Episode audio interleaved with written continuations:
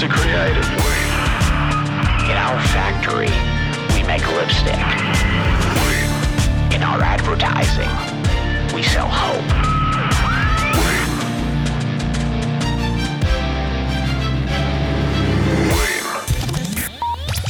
Was sonst? Hallo und herzlich willkommen zu einer weiteren Ausgabe des Wayne Podcasts. Mein Name ist Marco Young und ich bin der Host in dieser Sendung. Es dreht sich hier in diesem Podcast alles so ein bisschen um SEO, Content Marketing, um Online Marketing grundsätzlich, aber auch um viele Sachen des Unternehmertums und insbesondere der menschlichen Seite des Unternehmertums oder auch des Online-Marketings, weil ich davon überzeugt bin, dass das einer der größten Hebel für Performance in diesem Bereich grundsätzlich ist. Ja, das wird dich die nächste Stunde erwarten. Wenn du also gerade auf dem Fahrrad sitzt und irgendwie cyclest oder in der Muckibude irgendwas anderes machst, dann teil dir das gut ein. Vielleicht musst du diesen Podcast in zwei Teilen hören, ähm, aber zerr dich nicht. Wir fangen an mit dem Housekeeping.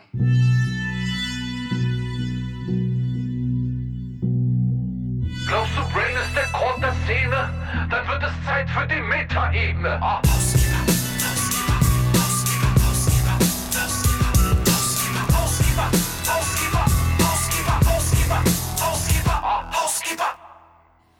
So, ihr seid gelandet im Housekeeping. Das ist immer so der Bereich, wo ich die letzte Sendung Revue passieren lasse und alles das mir von der Seele babbel, was mich so gerade beschäftigt oder belastet, was ich auf euch übertragen will.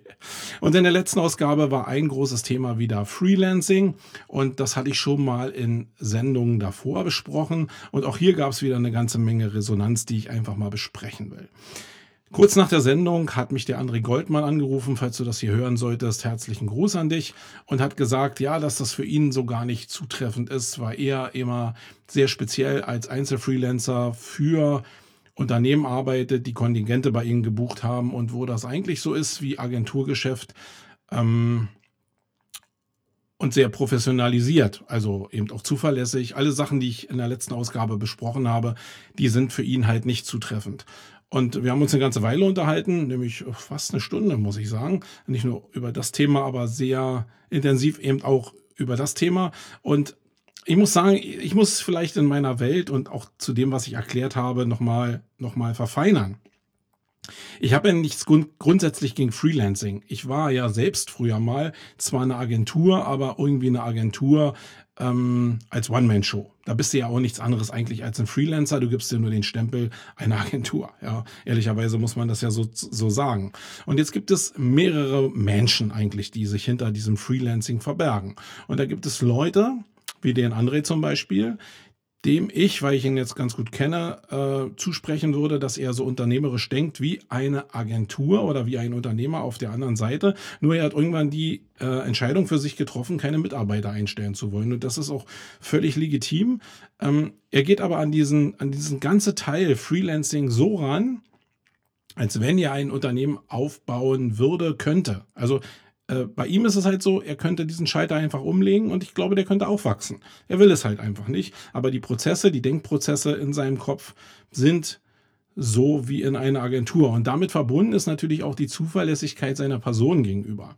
Und alle, die jetzt genauso da draußen arbeiten und viele von euch, die sich da angesprochen gefühlt haben, die kenne ich natürlich gar nicht. Ähm, für die, die genauso arbeiten, für die gilt das natürlich nicht so. Da habe ich eher so die Arschkarte gezogen, weil wenn ich auf Leute zurückgreifen will, die auf diesem Professionalitätslevel im Freelancing arbeiten, dann muss ich natürlich meine Kon Kontingente super im Griff haben. Und das ist meistens auch das Problem, weil Freelancer, zumindest in meiner Arbeit, sehr stark dafür eingesetzt werden, Spitzen abzufedern. Und damit sind wir genau in diesem, in diesem Problembereich, dass ich ähm, als Agentur eben Leute eigentlich auf Zuruf, auf Zuruf beschäftigen muss, aber auf der anderen Seite nicht die Leute erwarten kann, die eben das Thema professionell denken und die in, Kontingente, in Kontingenten denken, damit sie eben auch selbstsicher durchs Leben kommen. Ja, also mit mit Kontingenten oder mit Auftragsvoluminas ausgestattet, lebt es sicher viel ruhiger. Also ist ja das Pendant vielleicht zu dem, was, Agent, was SEO-Agenturen hier im Bereich Betreuung vielleicht haben, indem sie Laufzeitverträge haben. So haben die eben Kontingentverträge.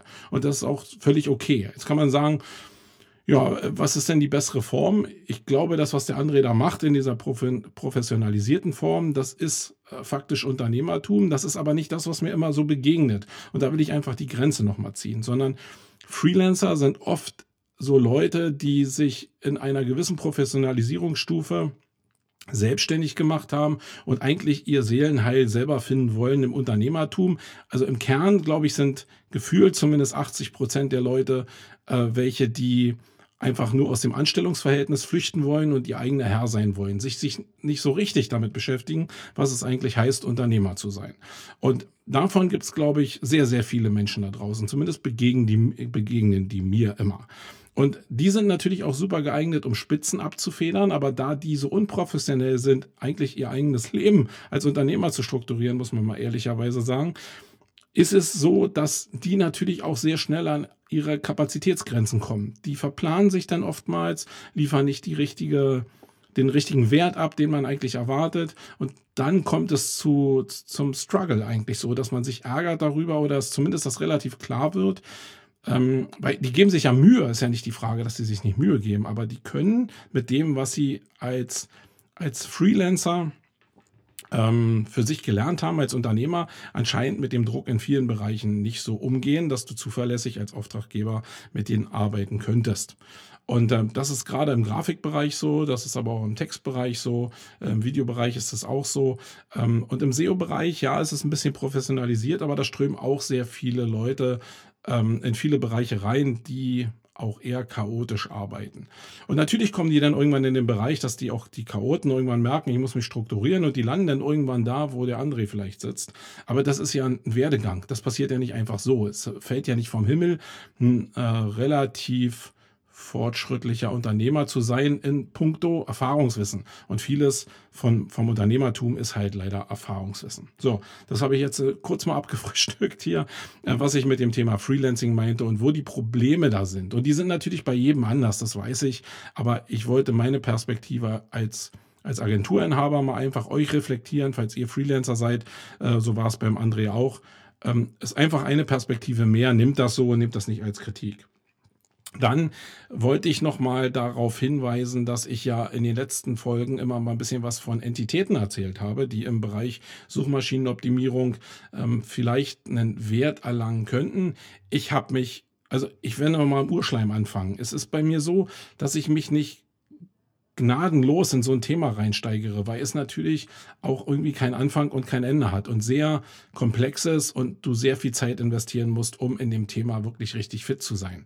Ich will das auch nicht studieren, ich will auch keinen Wissenschaftspreis gewinnen. Für mich war wichtig, dass ich das, was, wo ich das Gefühl hatte, dass Entitäten jetzt irgendwie eine Wertigkeit für die Suchmaschinenoptimierung bekommen, dass ich das äh, mit aktuellem Stand irgendwie in meinen Kopf bekomme, ob das wichtig ist aktuell oder ob das nicht wichtig ist, ob ich mich da reinsteigern muss oder ob ich mich da nicht reinsteigern muss. Und ich habe ähm, über ein paar Wochen mir das Thema jetzt angeguckt, habe ähm, hab eine Menge gelesen, habe mich mit sehr vielen Leuten ausgetauscht und muss sagen, dass ich glaube, dass es sicherlich die Richtung für die Zukunft ist. Aber ähm, ich glaube, dass Google da gar nicht so weit ist. Also es ist eine eine Fiktion, die aufgezeigt wird, die für so eine Keynote, wie der Markus Tandler sie gehalten hat, natürlich total präsent ist. Aber es ist für den Stand jetzt eigentlich, glaube ich, genauso wichtig wie Voice Search ist. Ähm, bei allem dem, was ich gesehen habe, ist die Art, wie Google Entitäten erhebt, so unfortschrittlich, muss ich sagen, dass ich noch nicht daran glaube, dass Google da den großen Wurf gelandet hat. Also auf Drittanbieter wie die Wikipedia oder Wikidata sich zu berufen, um Entitäten zu erkennen, das ist algorithmisch nicht der große Wurf. Und sofern ich das nicht völlig falsch verstanden habe, was ich da recherchiert habe, äh, oder mir Leute das falsch auch übermittelt haben, äh, glaube ich, dass es sich einfach noch nicht lohnt, in dem Bereich megamäßig Zeit zu investieren. Ich werde es also mitlaufen lassen, äh, werde immer mal gucken, was da gerade so passiert, werde auch natürlich, wenn ich mir die SERPs angucke, ähm, immer beurteilen, ah, hat sich da jetzt was geändert oder hat sich da nichts geändert. Aber zurzeit glaube ich weder daran, dass Entitäten der große Wurf aktuell sind. Ähm, eher vielleicht sogar noch Bildentitäten, äh, wo ich glaube, dass Google da sehr viel weiter ist. Und deswegen äh, dieser Bereich Bilder-SEO extrem auch so funktioniert aktuell in der Suchmaschinenoptimierung. Ähm, ich glaube, da sind die einfach noch nicht so weit, um das abzukürzen und deswegen werde ich es einfach so mitlaufen lassen. Ähm, das wollte ich euch nur mal kurz reflektieren, ähm, damit ihr vielleicht auch eine Entscheidung treffen könnt. Rennt ihr jetzt vielleicht in die Richtung, weil der Young das gesagt hat oder ähm, kümmert ihr euch auch um andere Sachen? Dann ähm, will ich ein kurzes Recap machen zu der Net and Work, wo ich am Samstag war äh, und da einen Talk hatte. Äh, ich habe da nochmal über sieben äh, Möglichkeiten für die Suchmaschinenoptimierung äh, gesprochen, hab's Hacks genannt. Äh, Hacks ist immer so reißerisch. Also vieles geht ja um Populismus, wisst ihr ja selber. Und wenn du es Hack nennst, dann hört sich das immer so an, als ob das Wege sind, die kein anderer geht. Dabei ist es natürlich Bullshit. Für die Suchmaschinenoptimierung gibt es nur ganz, ganz wenige Hacks, die echt gut funktionieren. Und wenn sie funktionieren, dann funktionieren sie auch immer nur temporär und die wenigsten Leute werden diese Spur gehen weil sich der Aufwand für die meisten Unternehmen da draußen halt nicht lohnt, diesen kurzen Hack mal mitzunehmen. Also, was war auf der Net and Work? Ähm, das ist ja eine Veranstaltung, die eigentlich für E-Commerce und Händler ausgerichtet ist. Und das ist eine Kooperation zwischen dem Händlerbund und dem Michael Artuk. Und ähm, ich muss sagen, es war ein cooles Event. Ich, ich, weiß ja, was das für eine Arbeit macht, so ein Event auf die Beine zu stellen. Und das ist super geglückt, muss ich sagen. Also für, für die Art von Konferenz, Messe, die da entstanden ist, äh, war es cool. Ich glaube, zu Anfang äh, bei der Keynote, wo der Oliver Pocher auch eingeladen war, würde ich jetzt mal so schätzen, waren so 300 bis 500 Leute da. Ich bin im Schätzen nicht ganz so geil. Äh, deswegen äh, verzeiht mir. Äh, vielleicht waren es auch 500 Leute. Und ähm, ja, dann hat sich das so über äh, vier Tracks verteilt, die im Thema Logistik, im Thema Online-Marketing und noch ein paar anderen Bereichen, ich glaube, Payment war noch ein Bereich, stattgefunden haben. Also ein sehr kommerzorientiertes äh, Event, würde ich jetzt mal sagen. Und für mich, und wie gesagt, das ist überhaupt gar keine, gar keine äh, Wertung für das Event. Für mich ist es genau das, was da wieder gespiegelt wurde, was ich nicht machen will. Sondern ich will genau weg von diesem, äh, ich stelle Messewände auf, die irgendwie bedruckt sind und alles hat diesen Charme von Cebit von früher. Ich, ich will davon weg, wenn ich so an Sachen denke wie die Campix oder auch die Marketing Underground, die wir ja im Dezember planen, wo ich ja schon mal drauf hingewiesen habe. Ähm, und will da ausbrechen. Die Frage ist, ob die Leute überhaupt, wenn ich dann sowas denke, mit ausbrechen wollen oder ob das und das mache ich mir oft denke ich mir irgendwie durch, ist das nicht vielleicht das, was die Leute gelernt haben, wo alle Sales-Prozesse darauf ausgerichtet sind und wo es auch noch in 20 Jahren eigentlich genau in die Richtung gehen wird, wenn Menschen einfach so sind. Die wollen vielleicht gar, nicht, gar keine andere Richtung vorgelebt bekommen. Ähm, ja, ich weiß es nicht. Ich äh, höre immer nur, dass die Aussteller zufrieden sind, also die Sales-Teams, mit denen ich auch in dem Fall jetzt hier im Flieger mit jemand gesprochen habe, ähm, war so, dass die zufrieden waren. Und ähm, ich gucke mir die Stände an und denke, so richtig viel ist da an den Ständen nicht los. Aber wenn die Leute eben mit entsprechenden Leads und Sales nach Hause kommen, dann hat sich das halt gelohnt. Das ist ja eine einfache Rechnung. Wenn ich am Ende des Tages, und das weiß man nach so einer äh, Messe natürlich noch nicht, aber wenn ich in der Regel nach so einer Messe mit mehr Leads oder mehr Sales nach Hause gehe, als ich investiert habe, dann hat sich die Sache für mich gelohnt und ich habe noch ein bisschen Branding dabei. Ähm, als Veranstalter, also erstmal ein Fazit, das Event war cool. Es gab einen kleinen Hacker, äh, nämlich dass es in so einem großen Auditorium war und die Akustik, wenn du sie bespielt hättest, nicht so geil war. Ähm, das haben die Jungs und Mädels da gelöst, indem sie so ähm, Funkübertragungsstrecken ausgeteilt haben, wo du im Kopfhörer da sitzen konntest. Und das war jetzt ein bisschen schwierig, weil das nicht so richtig ähm, vermittelt wurde, glaube ich. In meiner Session, und ich war gleich zu Anfang dran, saßen 50 Prozent mit dem Kopfhörer und 50 Prozent ohne Kopfhörer. Und das war halt ein Problem. Die ohne Kopfhörer konnten mich gar nicht hören, weil ich äh, eben für, den, für die Kopfhörerlautstärke äh, gesprochen habe. Und die, die hinten gestanden haben, ähm, die, ähm, nee, die konnten mich nicht hören. Und die Kopfhörermenschen, weil ich so laut geredet habe, die haben halt eine schöne Packung Lautstärke auf die Ohren bekommen. Also man musste das erstmal so ein bisschen austarieren. Äh, heißt für mich eigentlich so, dass so eine Eventräume halt immer schwer zu bespielen sind als Veranstalter. Aber egal, das Event war äh, immer noch cool und die haben sich Mühe gegeben, die haben wenigstens darüber sich Gedanken gemacht. Jetzt komme ich aber zu dem Bereich, der eigentlich den ich eigentlich viel smarter finde. Der Händlerbund ist für mein Empfinden, und das ist wieder nur auch so ein Mirror-Ding, ähm, eine, eine, sehr, sehr konservative äh, Vereinigung, würde ich jetzt mal so sagen. Und dass die sich jetzt mit dem äh, Michael Artuk zusammengetan haben, um so ein Event zu organisieren, finde ich, zeigt eigentlich, in welche Richtung das geht. Weil der Michael ist jetzt, steht jetzt nicht für Schlipsträgertum und äh, völlig ähm, aalglattes Auftreten, sondern er steht eher für freies Radikal, somit vielleicht ein bisschen mehr in meine Richtung und dass der Händler sich, äh, der Händlerbund sich jetzt matcht mit ihm, äh, um dieses Event in eine bestimmte Richtung zu drücken, auch natürlich durch das Mindset von ihm. Das ist, äh, finde ich, sehr interessant, dass die Leute sich darauf, äh, darauf einlassen, ähm, auf dieses Matching, weil da scheint ja irgendwie ein Bedarf da zu sein. Und sowas beobachte ich halt sehr stark. Ja, also wer Interesse an Sales hat, etc. pp. im Bereich Online-Shopping und E-Commerce, der sollte sich vielleicht, wenn er noch nicht da war, im nächsten Jahr ähm, die Net mal angucken. Ja, das war's eigentlich. Gehen wir weiter zu den Blog-Themen.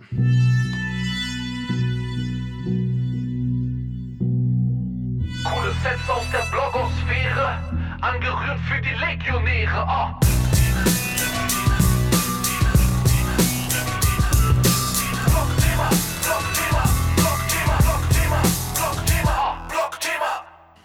So, für den Bereich der Blog-Themen habe ich euch äh, drei Themen wieder mitgebracht, die ich gefunden habe, die ich persönlich als interessant eingestuft habe. Und anfangen will ich mit einem, äh, mit einer Meldung, die eigentlich ähm, nicht so sehr viel hergibt auf den ersten Blick. Und zwar ist es bei One-to-One, habe ich gelesen, dass ähm, der André Schnitzmeier vom, äh, von der Radiovermarktung hin zur Podcast-Vermarktung gegangen ist mit Zebra Audio. Das ist eine Firma, die sich ausschließlich um die Konzeption und die Vermarktung und Verbreitung von Podcasts kümmert.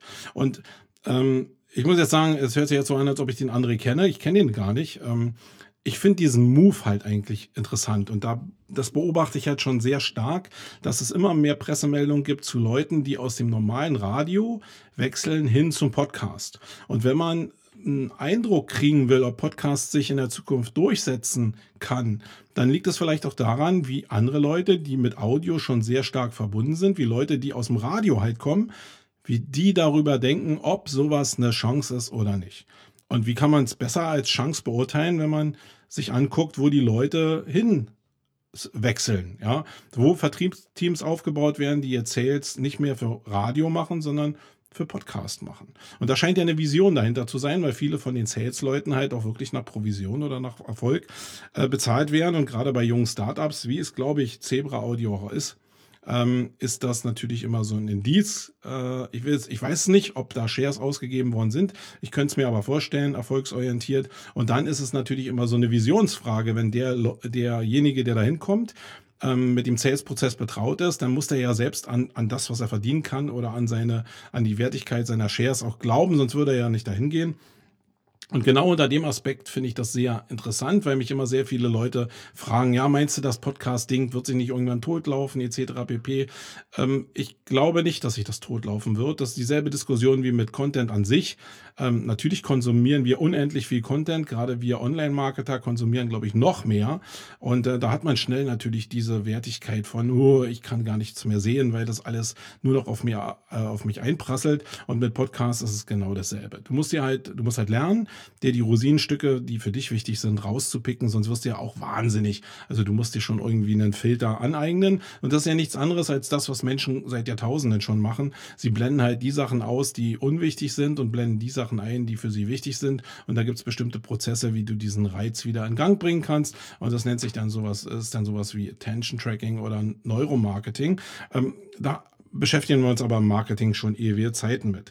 Ähm, ja, vielleicht guckt ihr einfach auch, wenn euch das Thema Podcast grundsätzlich interessiert, einfach mal danach, wie ihr, äh, wie Leute wechseln. Äh, abonniert doch einfach mal so Feeds wie von One to One und dann kriegt ihr ja mit, welche Stellen im Endeffekt neu besetzt werden, weil die Pressemeldungen dazu ankommen und dann habt ihr so einen Eindruck von dem, was am Markt passiert und daraus kann man natürlich auch seine eigenen Marketingaktivitäten ableiten, weil wenn der Markt größer wird, dann gibt es da auch mehr zu verdienen, egal in welcher Form der Contentproduktion wir da rangehen. So, denn das zweite Thema, was ich gefunden habe, ist jetzt auch nicht so direkt Online-Marketing-lastig, dreht sich aber um Google. Und ähm, zwar ist es eigentlich so wie das, was ich äh, aus der Geschichte von McDonald's zum Beispiel mal äh, lernen durfte. Es gab ja diesen Film im letzten Jahr, wo die Geschichte von McDonald's mal beschrieben wurde als Kinofilm. Und ähm, da war auch ja mega interessant zu sehen, dass es eigentlich ab einem bestimmten Punkt überhaupt gar nicht mehr darum ging, Burger zu verkaufen, sondern es darum ging, Immobilien ähm, zu kaufen und zu vermieten an sein eigenes Unternehmen, um eigentlich mittlerweile, und das sagt man ja McDonald's nach, der größte, einer der größten Immobilienbesitzer weltweit zu sein. Und ähm, das ist eigentlich das coole Ding, dass alle denken, es werden Burger verkauft und in Wirklichkeit ist es halt eine Immobilienklitsche.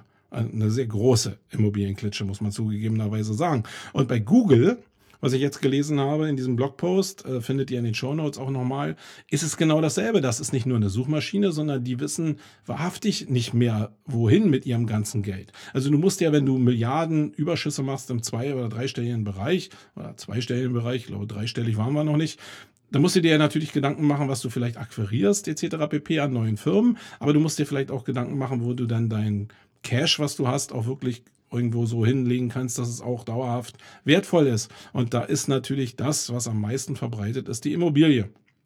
Und nur für den Bereich 2019, und das ist jetzt hier die Meldung, will Google 13 Milliarden in neue Immobilien drücken.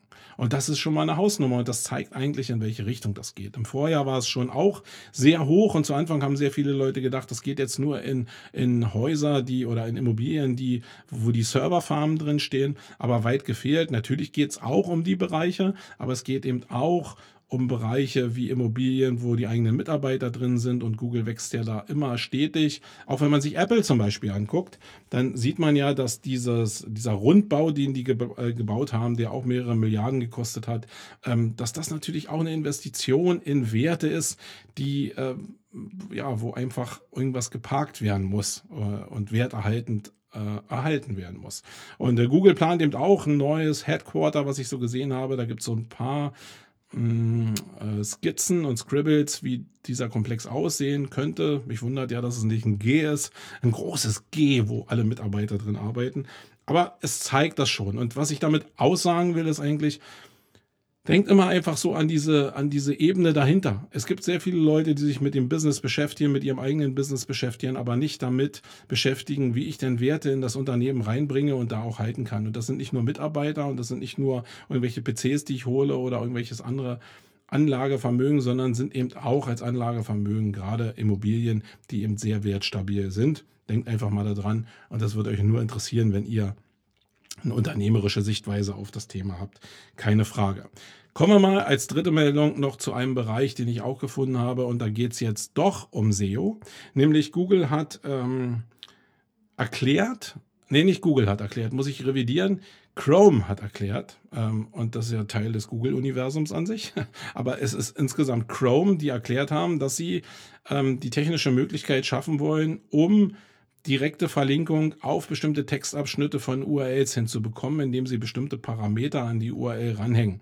Und das ist eine Sache, die erstmal nur für Chrome angedacht ist, aber die natürlich auch die Firefox-Welt dann schnell überrennen wird, wenn es dann kommt und die anderen Browser auch überrennen wird, weil es einfach auch sinnvoll ist. Keine Frage.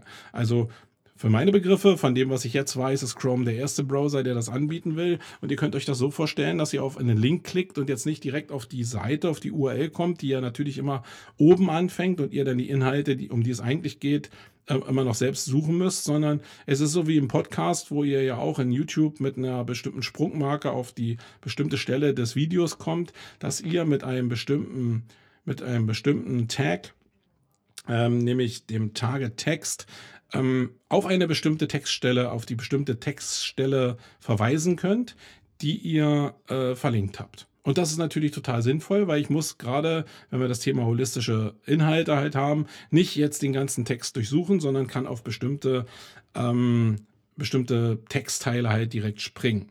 Das war vorher auch schon in Teilen möglich, wenn man mit IDs gearbeitet hat und ähm, auch Systeme hatte, die diese IDs auch ermöglicht haben. Das war ja auch bei internen Sprungmarken immer nicht ganz so einfach. Klar gab es immer da Plugins, aber es war eben auch über IDs im Grundsätzlichen gelöst. Und jetzt gibt es das halt eben auch domainübergreifend auf URLs.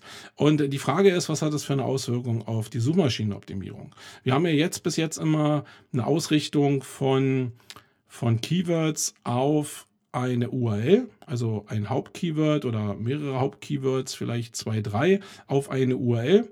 Und ähm, es gab natürlich immer diese Logik, dass ich grundsätzlich auf diese, auf diese Keywords optimierte URL verlinke. Und dann gab es die Steigerungsform, dass ich das auch von extern noch mit einem harten Ankertext mache, also genau die Keywords in den Ankertext des Links packe. Das hat Google aber mit dem Penguin-Update so ein bisschen runtergefahren, weil damit eben zu viel Schindluder getrieben wurde. So sind jetzt die meisten SEOs einfach dazu übergegangen, nur noch äh, normale Texte zu verlinken und äh, eigentlich Schiss haben, äh, harte Enkertexte zu benutzen. Wobei ich jetzt mal in Frage stelle, ob diese harten Enkertexte in der richtigen Relation der Gesamtmenge an Links nicht vielleicht auch eine super Wirkung haben könnten. Also das, was wir hier sehen, ist ähm, da schon oftmals sehr durchschlagend, aber ich will nicht ähm, will nicht verhehlen, dass da auch eine gewisse Portion Angst bei bestimmten Projekten dabei ist, dass Google jetzt filtermäßig das auch erkennt und dann ein Penalty ausspricht auf die URL. Ja, ähm, müsst ihr ja mal wissen, es gibt äh, Penalties nicht nur für eine Domain, sondern es gibt Penalties für Verzeichnisse und natürlich auch für URLs. Und das kann dir natürlich passieren, wenn du dazu stark hart verlinkst. Okay, das war das früher.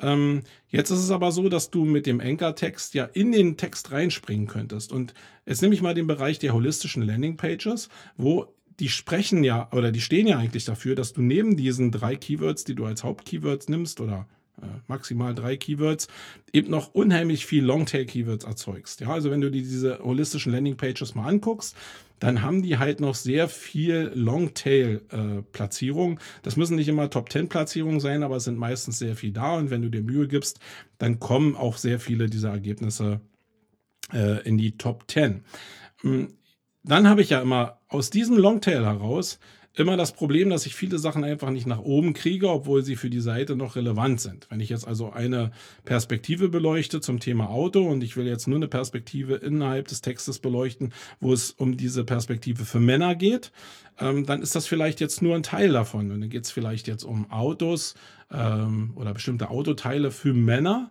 Und äh, das Keyword dreht sich eigentlich um eine bestimmte Marke, meinetwegen.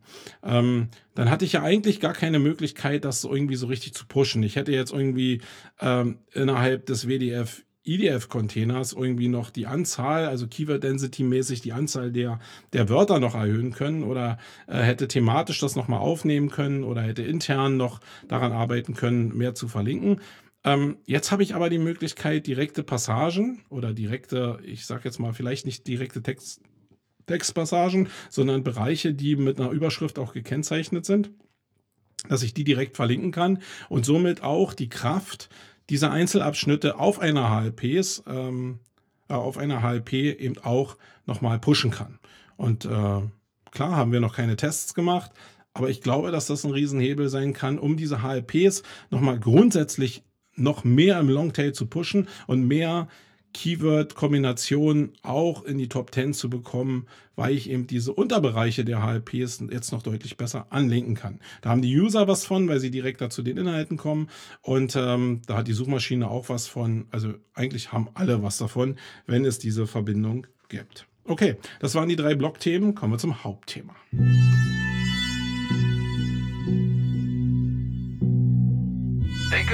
Eine Daisy Cutter. Sei bereit für das Main-Geschnatter. Oh.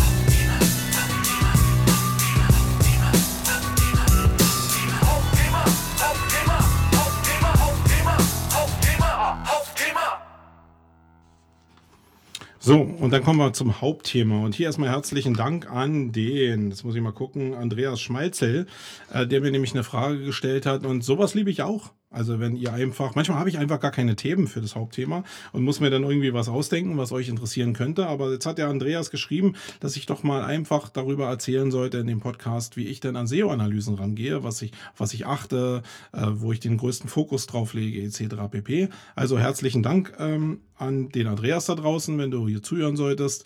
Ähm, und an euch andere da draußen auch gerne den Hinweis, dass wenn ihr Themenwünsche habt, die aus meinem Denkuniversum kommen, die da reinpassen könnten, gerne an mich schicken, äh, gerne auch per Facebook Messenger, ähm, um äh, direkt mit mir in Kontakt zu treten. Und dann kann ich die hier besprechen. Ähm, sonst nehme ich halt mein eigenes Zeug und dann geht es vielleicht an euch vorbei. Also nutzt vielleicht die Chance, so wie es der Andreas gemacht hat.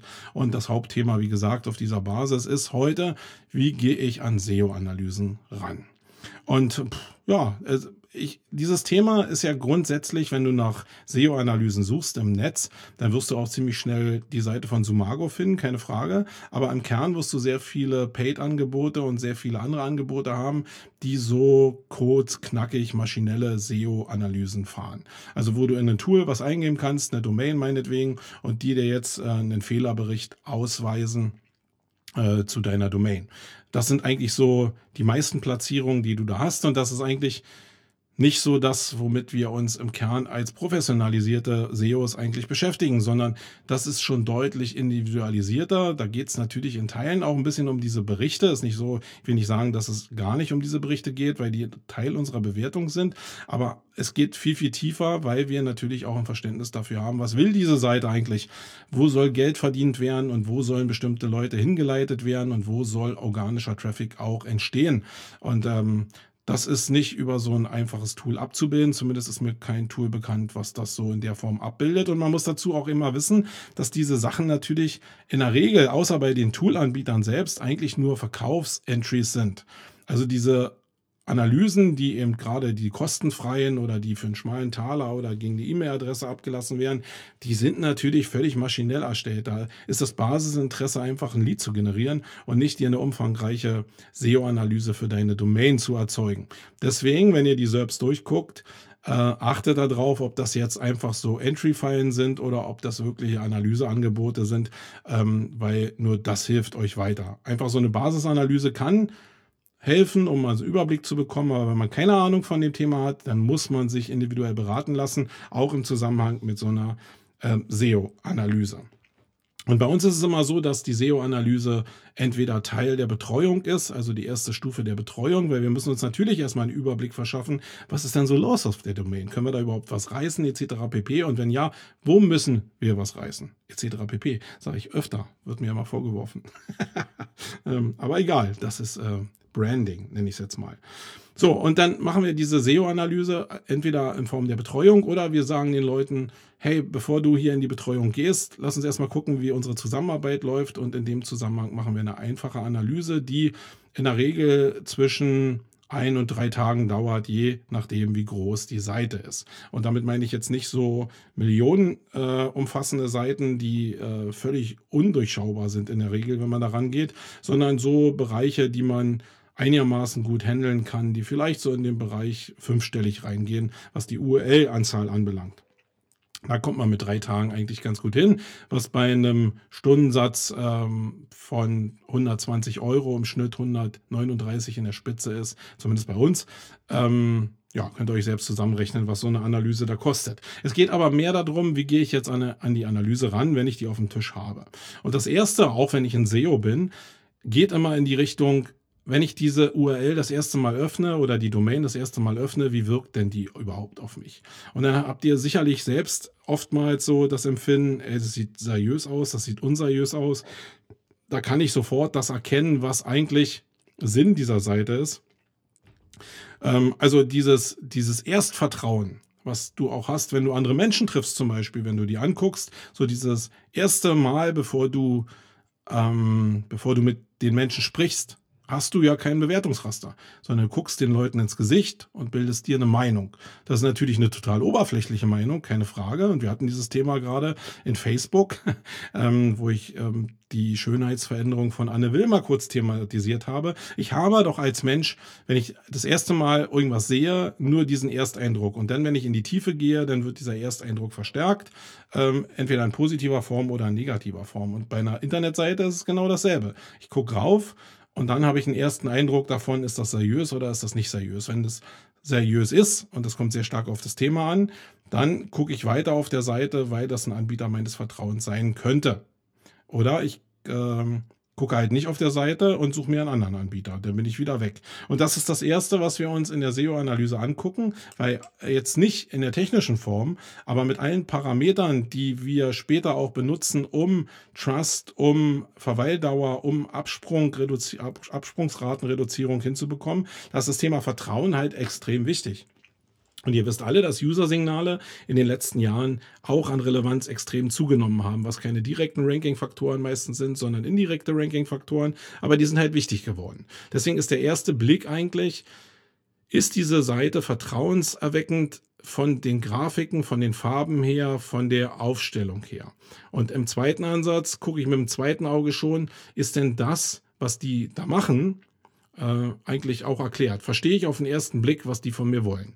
Ähm, oder sind diese Ziele, Nöte, Anregungen, die Menschen haben, wenn sie auf dieser Seite landen, abseits von den Ads, äh, sind die erfüllt? Entsprechend die dem kann ich mich da weiter navigieren. Das ist so mein erster an Ansatzpunkt. Und da sind meistens auch schon die ersten großen Fails, die da durchlaufen. Und damit verbunden auch dann äh, falsche Keyword-Sets etc. pp. Also das ist immer eine gute, ein guter Ansatzpunkt. Der zweite Ansatzpunkt, wie wir da rangehen, ist, dass wir einfach Daten uns erstmal holen. Also Daten in erster Linie von Zugängen von den Leuten, die die Analyse haben wollen. Und zwar entweder von Analytics, um den Traffic mehr anzugucken, oder von einem anderen Anbieter von Tracking-Daten um zu gucken, was ist denn überhaupt auf den URLs drauf und was kann ich jetzt organischem äh, Ranking auch zuordnen äh, oder was kann ich Paid zuordnen, damit ich so ein Bild von dem Leben auf der Seite bekomme. Und auf der anderen Seite holen wir uns die Daten für die Google Search Konsole.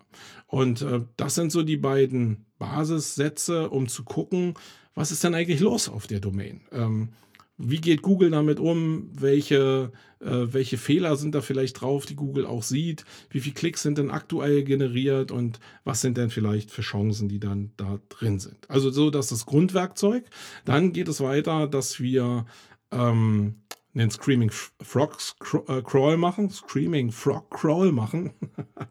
ähm, und das dauert ja manchmal, je nachdem wie groß die Seiten sind, kann es ein paar Stunden dauern und dann hast du ein Datenset da, mit dem du eigentlich ganz gut erstmal hantieren kannst und da wurschteln wir uns dann natürlich auf technischer Ebene in bestimmten Bereichen, die ich jetzt noch erwähnen werde, dann durch. Aber der dritte große Bereich ist eben einfach dass wir einen Crawl machen, damit wir die Daten zur Verfügung haben, die wir hinterher beurteilen können. Und ähm, dann geht es weiter mit der Betrachtung von Tools.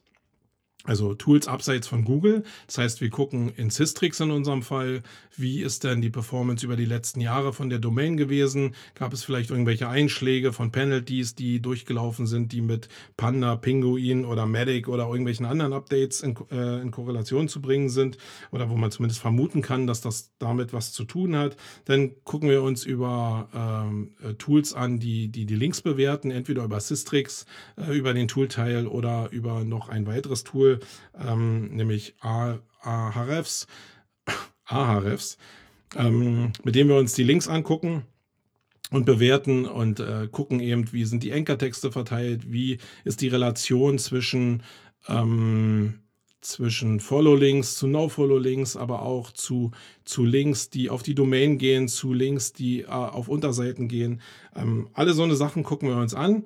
Und dann machen wir eigentlich gleichzeitig, weil wir immer davon ausgehen, dass wir auch zukünftig vielleicht mit, den, mit dem Anfragenden ähm, zusammenarbeiten wollen, machen wir ähm, ein kleines Keyword-Set auf. Das heißt, wir probieren, da wo es uns noch möglich ist, bis zu einer bestimmten Ebene, eben das Keyword-Set über die Informationsarchitektur abzubilden. Das heißt, wir haben eine Startseite, wenn da in der Regel irgendwelche Keywords auftauchen, dann nehmen wir die mit auf und dann bauen wir Sets, Keyword-Sets, ähm, die manuell getrackt werden, ähm, zu den Kategorie-Clustern oder zu den Verzeichnis-Clustern oder zu den Einzelprodukten oder zu irgendwelchen Rastern, die halt ähm, sinnvoll sind, um erstmal die Rankings zu bekommen für diese Einzeldaten. Äh, da ist das, in, das, ist eben das manuelle Monitoring für für mich einfach viel ausschlaggebender, auf Tagesbasis zu gucken, welche Reaktionsmuster gibt es denn da. Und das, da geht es ja sehr stark natürlich auch um die, um die Folge des Arbeitens. Also wenn ich später mit den URLs arbeite, was passiert denn da?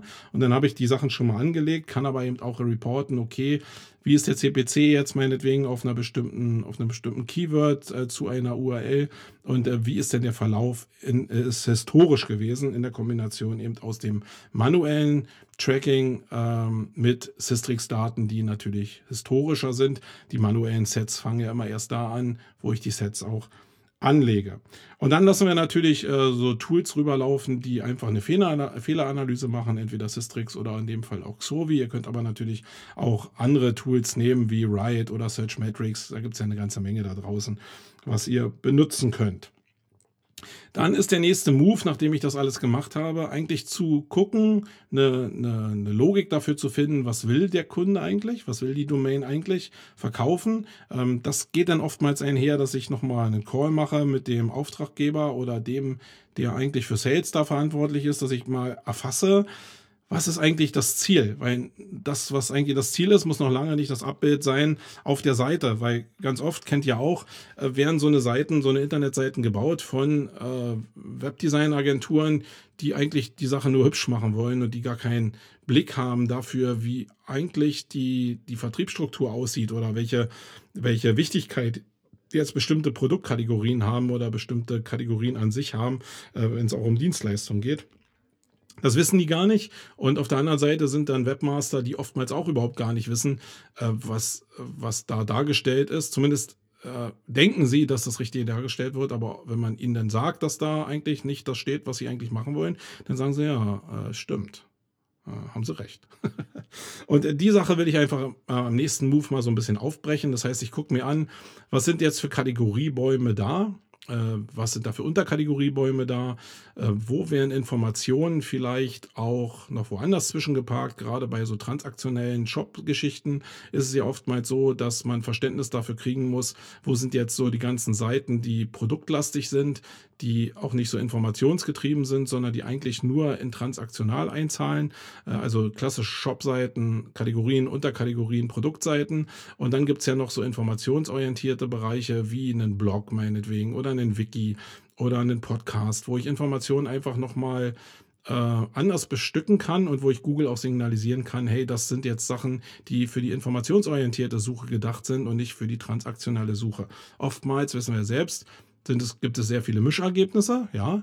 Ähm, aber meine Empfehlung ist ja immer, was ich auch sage, äh, sei darauf vorbereitet, wenn du transaktionelle Ergebnisse äh, erzeugst, dass du, wenn dieser Switch kommt in Richtung informationsorientiert, und da ist es manchmal ein ganz kurzer Move, ein paar Newsmeldungen, ein paar internationale Ereignisse oder na nationale äh, Bewegungen im Newsbereich und schon switcht das ganze Ergebnis von transaktionell in eine Mischform über oder sogar ein informationsorientiert. Und wenn du dann das Ergebnis bist, was von der ersten Seite wegfliegt und Google dann nachschiebt mit informationsorientierten Seiten, dann äh, musst du eben Google auch was anbieten können. Und wenn du da nichts hast, dann fliegst du halt nur raus. Und das ist halt Müll. Ja, also die Navigation äh, probiere ich zu erfassen und der nächste Schritt ist dann einfach auch ein Gefühl dafür zu bekommen, wie die interne Verlinkung aussieht auf so einem Projekt. Und das kann ich natürlich nicht so hundertprozentig in der Erstanalyse erfassen, weil das natürlich gerade bei großen Seiten ähm, extrem schwierig ist, da irgendwie zu gucken, was ist oben und was ist unten. Da hilft uns aber so ein Tool wie der Screaming Frog zum Beispiel. Da gibt es, wenn du nach dem Crawl einfach ähm, äh, so eine Trust-Bewertung machst, ähm, äh, dann siehst du, wie der PageRank innerhalb des, der Domain verteilt ist. Und manchmal sind da so ein paar Fragezeichen mit bei, weil da Seiten nach oben gespült werden, die irgendwie nicht so richtig sinnhaft sind. Also manchmal zweifle ich auch an den Daten, die der Screaming Frog ausgibt. Aber in 95 Prozent aller Fälle, muss ich sagen, sind die Daten sehr cool und zeigen mir eigentlich sehr schnell, wo welcher Link-Juice eigentlich noch intern auf dem Projekt ankommt. Und daraus kannst du dann gucken, ist die Informationsarchitektur Navigationsarchitektur, die auf der Seite ist, entspricht das dem Trust Flow, der auch da ist, der ja oftmals dann, weil ich alles mit allem verlinken will, sehr, sehr stark verwässert wird. Da kommen wir aber nachher nochmal zu, wenn es darum geht, eben auch ein Bewertungsraster, ein Handlungsraster zu erstellen für die Kunden, die uns denn da beauftragen. Dann gibt es eine kurze Keyword-Analyse und das ist jetzt nochmal ein Setup, was abseits von dem ist, was ich vorhin gesagt habe. Natürlich probiert man sich über die Seitenarchitektur äh, ein bisschen so dieses Keyword-Set anzugucken, aber entweder passt es manchmal nicht, ähm, weil die Keywords einfach falsch gewählt sind oder gar nicht zugetargetet sind, oder es sind äh, Bereiche, die, die vielleicht, wo andere Keywords ein besseres Suchvolumen haben könnten und es ist noch nicht so richtig durchdacht. Das heißt, in der Phase geht es sehr stark darum, erstmal von uns als Laien oftmals in dem Thema, ähm, ein Keyword-Set uns selbst abzurufen und aufzuschreiben, dann zu gucken, welche Suchvoluminas dahinter stehen, aber dann auch gleichzeitig mit dem Auftraggeber zu reden oder mit den Leuten, die da Ahnung haben auf der Seite, um zu gucken, ähm, was sind denn eigentlich Keywords, die ihr da sucht? Was sind so Fachbegriffe, semantische Sachen in Ableitung, die wir nicht so auf dem Schirm haben? Und was dann auch noch gut kommt in dem Zusammenhang ist, halt wirklich Leute mit ins Boot zu holen, die gar nichts mit dem Thema zu tun haben. Also wenn ich meine, meine Mutter zum Beispiel mit in das Boot reinnehme und ihr erkläre, was der Kunde eigentlich machen will und sie dann sagt, welche, nach welchen Wörtern sie suchen würde, aus ihrer sehr, sehr weit entfernten Perspektive, das sind manchmal noch so Mind-Opener, die dazu führen können, dass man noch so kleine Schmuckstücke, kleine Goldstücke äh, in der Keyword-Analyse finden kann. Dann der nächste Schritt ist eigentlich, und die, also der Ablauf ist jetzt, jetzt, ich habe den probiert, so ein bisschen zu strukturieren, so wie ich da rangehe, aber natürlich äh, gibt es da keinen Anfang und kein Ende. Das ist ja so ein Gesamtbild, was aus einzelnen Aktionen entsteht. Und ähm, ich habe nur probiert, ein paar Punkte jetzt aufzunehmen, um euch so diesen, diese Logik dahinter vielleicht zu erklären. Und äh, mit dem Begriff Logik ist natürlich noch was anderes verbunden, nämlich dieses Verständnis, also der, Versuch des Verständnisses zu verstehen, warum bestimmte Seiten zu welchen Keywords ranken. Und natürlich ist es so, dass wenn ich mir die, die, die PageRank-Verteilung und den Trust Flow in dem Projekt angucke und die externen Links mir angucke, dass ich dann schon eigentlich eine Ableitung habe. Aber es ist oftmals so, dass ich dann noch nicht im Gesamtverständnis verstehe, warum bestimmte Verzeichnisse jetzt funktionieren oder nicht. Wir haben zum Beispiel letztes Mal einen Kunden gehabt, da war relativ klar, dass da wenig Inhalt da ist und es sehr stark mit Sin-Content zu einer Abwertung in der gesamten Sichtbarkeit äh, gekommen ist. Und äh, da war die Frage, warum bestimmte Inhalte die automatisiert ausgegeben wurden in Form von Produktlisting auf Kategorieseiten, äh, warum die mit wenig Produkten besser gerankt haben als die mit, mit vielen Produkten. Und so eine Ableitung, also das Resultat ist oftmals relativ klar, muss ich mal runterbrechen, weil das Ziel ist immer so viel Texthoheit wie möglich zu haben. Und wenn du sehr viele Produkte untereinander listest, verlierst du immer mehr, gerade wenn die auch noch dynamisch ausgetauscht werden, die Texthoheit auf der Seite. Und meistens ist der Fokus, wenn du eben noch nur eine Textwolke hast, die statisch ist, ist der Fokus auf ein bestimmtes Keyword-Set halt stärker, wenn du nur wenig Produkte einblendest. Ja, das war in dem Zusammenhang halt die Logik. Aber so eine Logiken probiert man halt zu erfassen, um zu gucken, wo sind denn jetzt die Stolper Stolpersteine, wo sind aber auch die Möglichkeiten, die man vielleicht bei so einer Domain benutzen kann. Und jetzt denkt ihr euch die ganze Zeit, ja, jetzt redet ihr immer über so weiche Faktoren, die vielleicht mit äh, Panda und Pinguin zu tun haben. Ich glaube, die sind gar nicht so weich, ähm, sondern die sind sehr, sehr hart. Ich glaube, dass das auch eigentlich den Großteil aller Bewegungen zurzeit ausmacht. Und da bin ich dann deckungsgleich zu dem, was der Julian Zicki zum Beispiel auch gesagt hat, wo wir über Links eben uns auch unterhalten haben ähm, in, in einer Diskussion auf Facebook. Ähm, könnt ihr vielleicht in der Ausgabe, in der vorletzten Ausgabe euch nochmal anhören. Äh, da habe ich ein bisschen was darüber erzählt erzählt. Ähm, da kommen wir dann schnell dahin, dass natürlich so eine Sachen wie Inhalt extrem wichtig sind, um seine äh, Rankings zu pushen.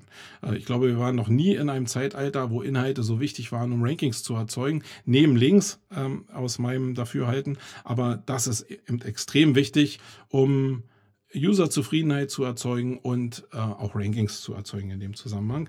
Und ja, neben den Sachen ist es aber natürlich auch wichtig, dass du deine Hausaufgaben machst im technischen Bereich.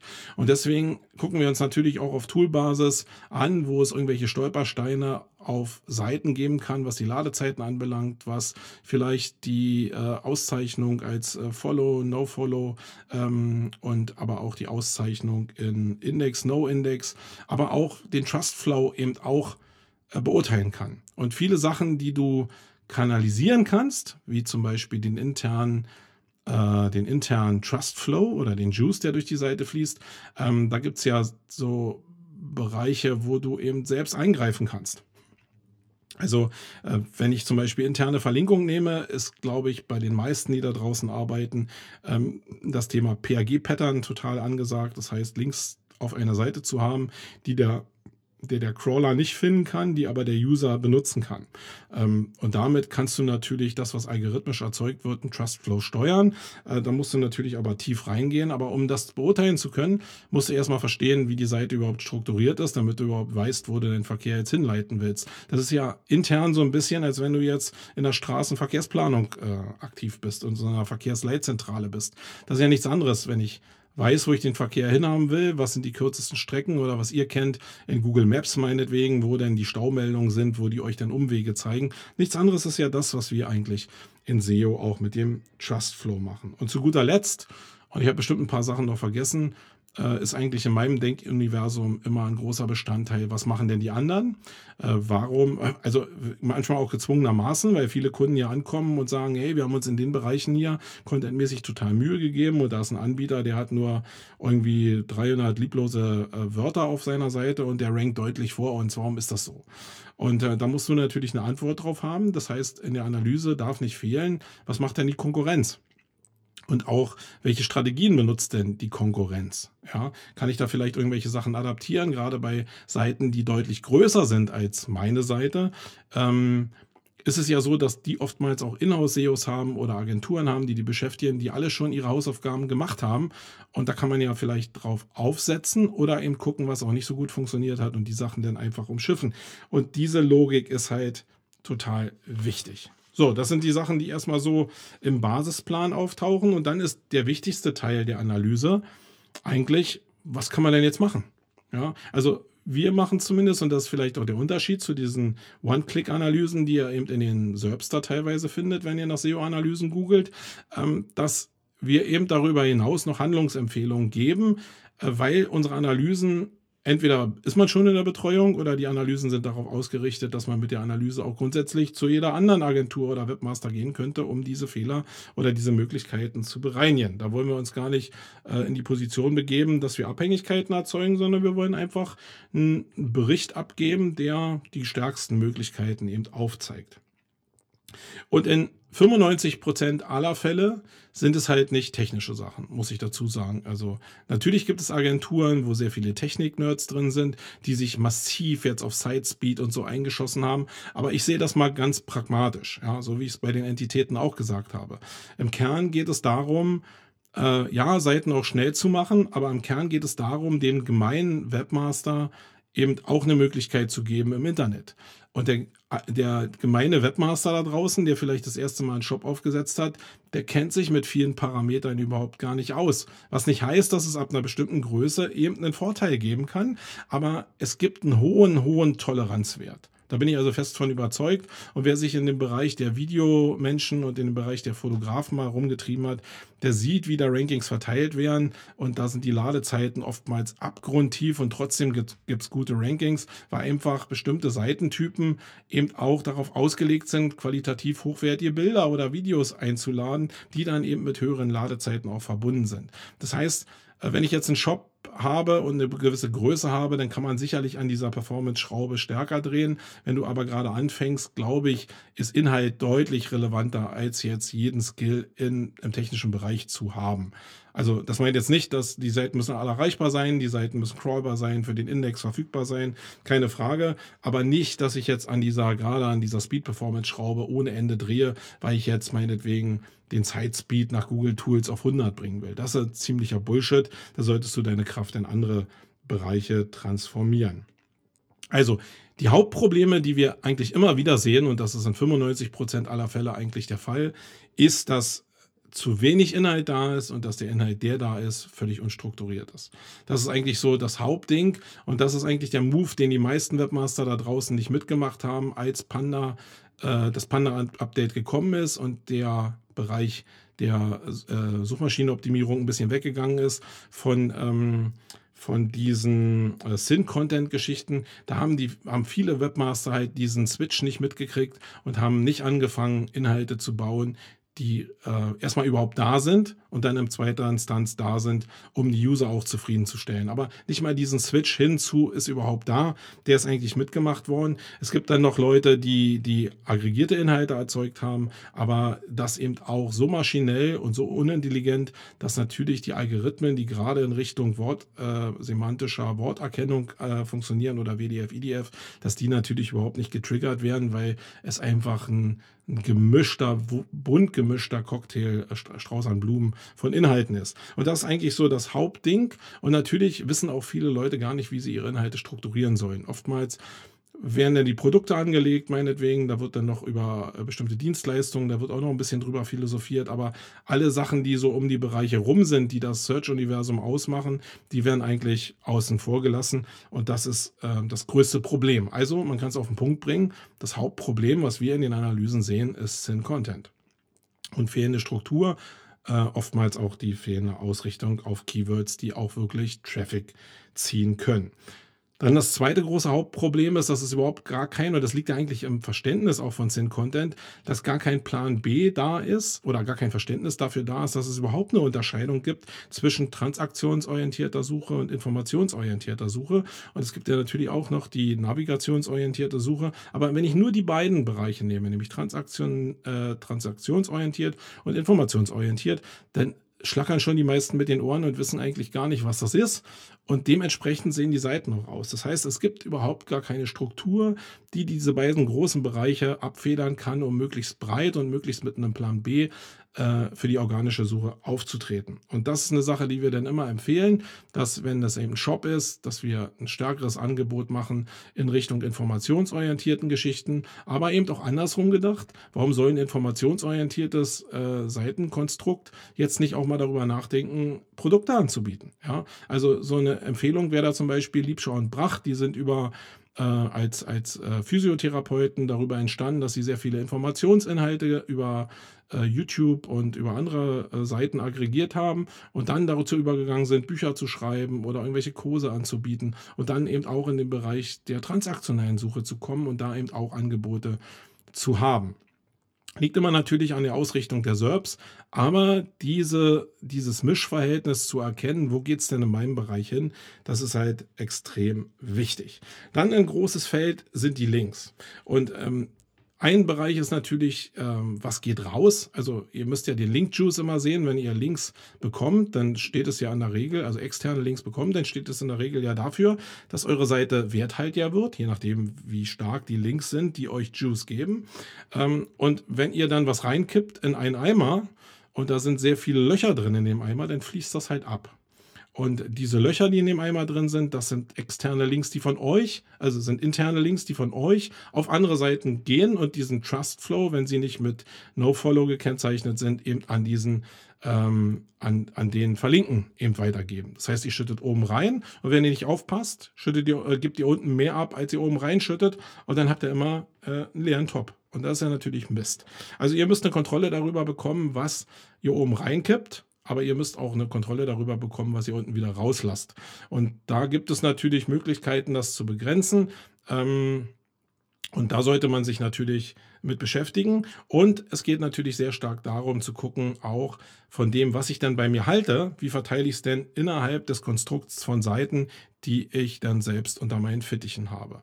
Und da geht es halt in erster Linie darum, meistens Links zu reduzieren. Das sind so die ersten Moves, die man eigentlich macht, dass man bestimmte Felder zusammenlegt, dass man äh, Links entfernt auf Seiten, die auf alles verlinken, sondern eher in Silos denkt, um da den Trust halt möglichst gut auf einer Seite zu halten. Ihr müsst euch das jetzt nicht so vorstellen, dass ein Link auf eine Seite kommt und das ist jetzt hübsch, sondern es wird immer ein Potpourri von interner Verlinkung sein, gerade bei Shops oder bei großen navigationsorientierten Angeboten gibt es natürlich immer eine Unternavigation, die in bestimmte Bereiche leitet. Aber einmal darüber nachzudenken, was will ich wohin leiten, ist nicht nur in Sachen Trustflow wichtig, sondern ist auch in Sachen Userleitung wichtig, weil es macht überhaupt keinen Sinn, so völlig cross über den Shop bestimmte Sachen zu verlinken, sondern oftmals macht es Sinn, meinetwegen einen Gitarrenanbieter in der Kategorie bestimmter Gitarren mit bestimmten Plek Plektros, Plek Plektren zu versorgen. Also nur als Beispiel. Also ein Musikinstrumenteanbieter, der vielleicht eine Kategorie hat, da mache ich vielleicht die Plektren oder wie immer das auch heißt, rein und nicht jetzt bei den Geigen irgendwie und verlinke die Sachen noch untereinander. Ähm, also da den Trustflow auch hinzukriegen äh, kriegen und Sachen, die halt nicht wichtig sind, entweder völlig zu entfernen oder mit PAG-Pattern so äh, unkenntlich zu machen, dass die Suchmaschine zumindest nicht mehr folgen kann. Dann ist ein großer Part, den wir immer wieder anmerken, die, äh, das Fehlen von internen Anchor-Links. das heißt, das, was ich beschrieben habe für die Verlinkung von externen Links, dass die also mit dem Keyword direkt zu euch gelinkt werden und damit auch dieses dieser Anchor-Text, diese Bezeichnung als Wort mit auch in die Wertigkeit einfließt, diese Wertigkeit hast du nach innen auch. Also nach außen hast du das Problem, dass wenn du externe Links kaufst äh, oder kaufst oder bekommst, oder bekommst, dass du äh, mit einem harten Anchor-Text eine Penalty bekommen kannst. Ähm, ja, da musst du ein bisschen aufpassen. Nach innen ist die Penalty-Chance relativ gering, sondern wenn du das innerhalb der, der, der normalen Navigation machst, ähm, habe ich dann noch nicht groß Beispiele gehört, die äh, zu einer Penalty nach innen geführt haben. Das heißt, wenn du einen äh, Button meinetwegen hast auf deinen Seiten, wo zu einer bestimmten anderen Information geleitet wird und da steht jetzt mehr Informationen nur drauf, dann wird als Anchor-Text intern die Botschaft übergeben, mehr Informationen, aber nicht mehr Informationen zu was. Also könnte man ja schreiben, mehr Informationen zum Thema XXX. Ja? oder äh, irgendeine andere Kombination, wo zumindest das Keyword, wo es hingeht, auf die Seite eben thematisch auch erfasst wird und damit eben auch dem User eine Vorschau gegeben wird, was er denn auf der Seite da erwarten kann. Der Logik folgt das ja. Und äh, einfach sich über diese interne Verlinkungslogik mit Enkertexten mal Gedanken zu machen, das hat einen hohen Wert. Bevor man, also noch einen höheren Wert, bevor man dazu kommt, vielleicht irgendwie Texte auseinanderzunehmen und jetzt noch interne Links zu erzeugen aus Texten heraus, wo du noch Inhalte hast. Ja, das ist nochmal eine andere Hausnummer, aber sich erstmal Gedanken darüber machen, die vorhandenen Buttons und Beschreibungen einfach so zu targeten, dass es Sinn macht und dass die Keywords da auch im sinnbringenden Bereich auch erwähnt sind. Was habe ich hier noch? Ähm, falsche und fehlende Informationslogik. Das geht so ein bisschen in die Informationslogik rein. Das ist halt meistens gar keine Logik da. Also die Leute wissen gar nicht, wo sie jetzt bestimmte Themenkomplexe aufhängen. Äh, und da kriegen sie oftmals eine Hilfe von uns. Ähm, dann äh, ist oftmals ein Problem, dass ich auch bei der internen und bei der externen Verlinkung äh, keinen Fokus auf meine Link-Hubs gesetzt habe. Wenn ich also in einem Shop eine Kategorie habe, dann sind in dieser Kategorie bestimmte Unterprodukte drin und es ist ja jetzt möglich, externe Links auf die Domain zu geben und damit diesen Topf zu versorgen an Linkjuice. Oder ich gebe halt den Linkjuice mit einem Link direkt in die Kategorie und dann verteilt sich das, der Linkjuice halt aus der Kategorie raus. Und da sieht man oft, dass in vielen Projekten halt überhaupt nicht auf bestimmte Hubs, auf bestimmte Silos verlinkt wird. Und ähm, damit bekommt dieses Silo auch eigentlich nur Trust über ähm, über den Flow von der Startseite. Und wenn das da nicht sauber navigiert ist, ähm, dann kriegt es halt auch wenig Trust Flow, was natürlich mit dieser PR, äh, mit der PR-Bewertung über Screaming Frog dann eigentlich auch einhergeht. Also wenn man sich das anguckt, wie das dann, irgendwann kriegt man ja so Verständnis für die Seite, wie das zusammenhängt, dann ist, sieht man oft eigentlich auch diesen Trust Flow oder diesen äh, PageRank Flow bestätigt, der aus den Tools rausgekommen ist. Und was wir in den letzten, äh, in der letzten Zeit immer noch massiv natürlich auch ähm, ja, sagen, ist, dass äh, überhaupt gar kein Fokus auf Bilder-SEO gelegt wird. Und äh, da ist die Reaktion eigentlich immer, dass die Leute, wenn sie überhaupt einen Stand haben in der, in der Bilder, im Bilder-SEO, dass sie dann sagen, ja, der Traffic aus der Bildersuche war für uns immer äh, nicht so relevant. Und dazu muss man wissen, dass das nicht um, die, um den Traffic geht, der aus der Bildersuche kommt, sondern es geht um das Ranking des Bildes und diese, diese Erkennung oder dieses Claiming eines Bildes äh, zu einer Entität vielleicht in Verbindung mit dem Inhalt, wo er denn bei euch stattfindet. Also ihr müsst den Claim für das Bild selbst haben und dieser Claim muss dann von einer Seite kommen, die ihr selbst auch habt. Und dann könnt ihr so eine Optimierungssachen wie eine 0% Reduzierung auf einer großen Auflösung etc. pp. fahren. Und dann macht das auch Sinn. Also die Sachen nicht zu beachten, äh, wäre halt fatal und deswegen sind das auch in der Regel Sachen, die wir in der Analyse mitempfehlen, weil es in fast allen Projekten eben auch ein Thema ist.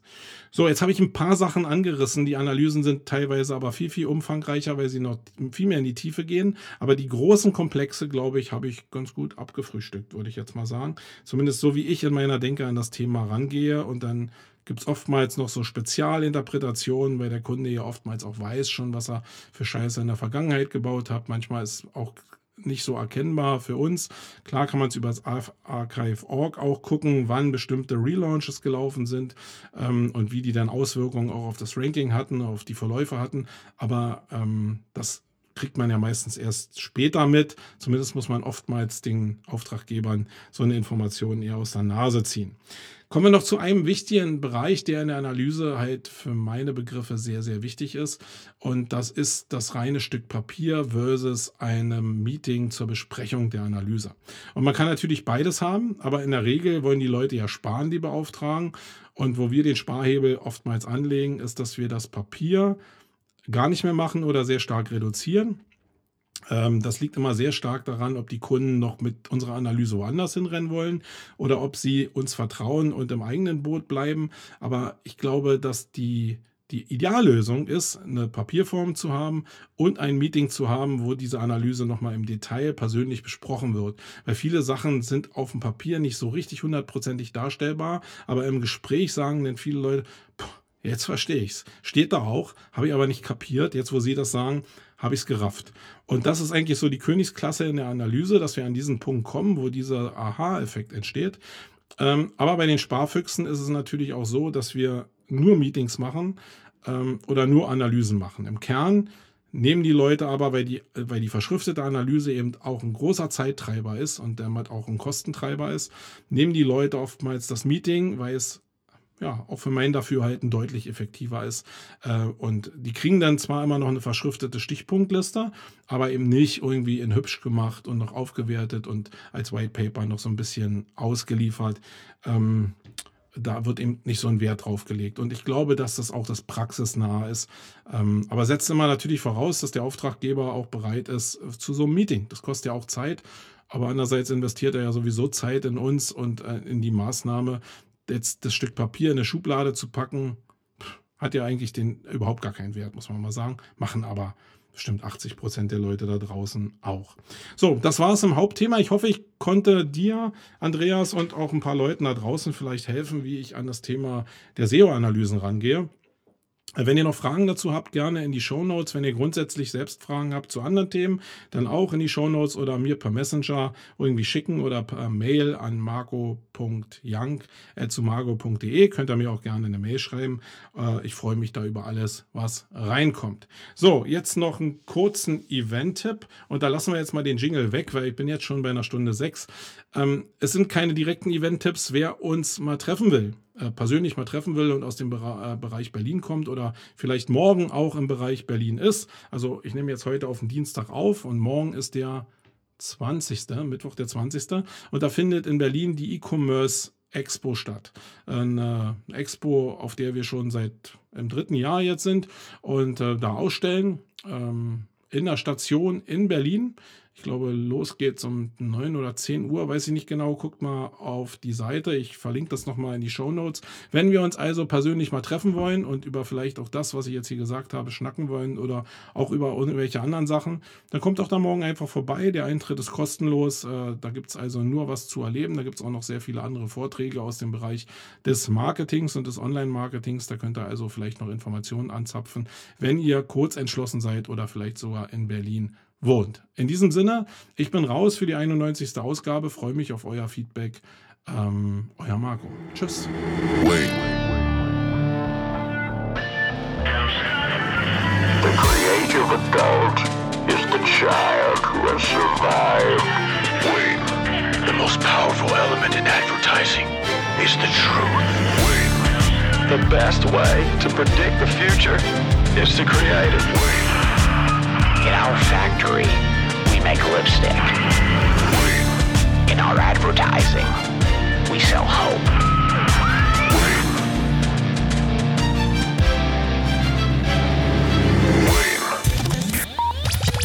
sonst?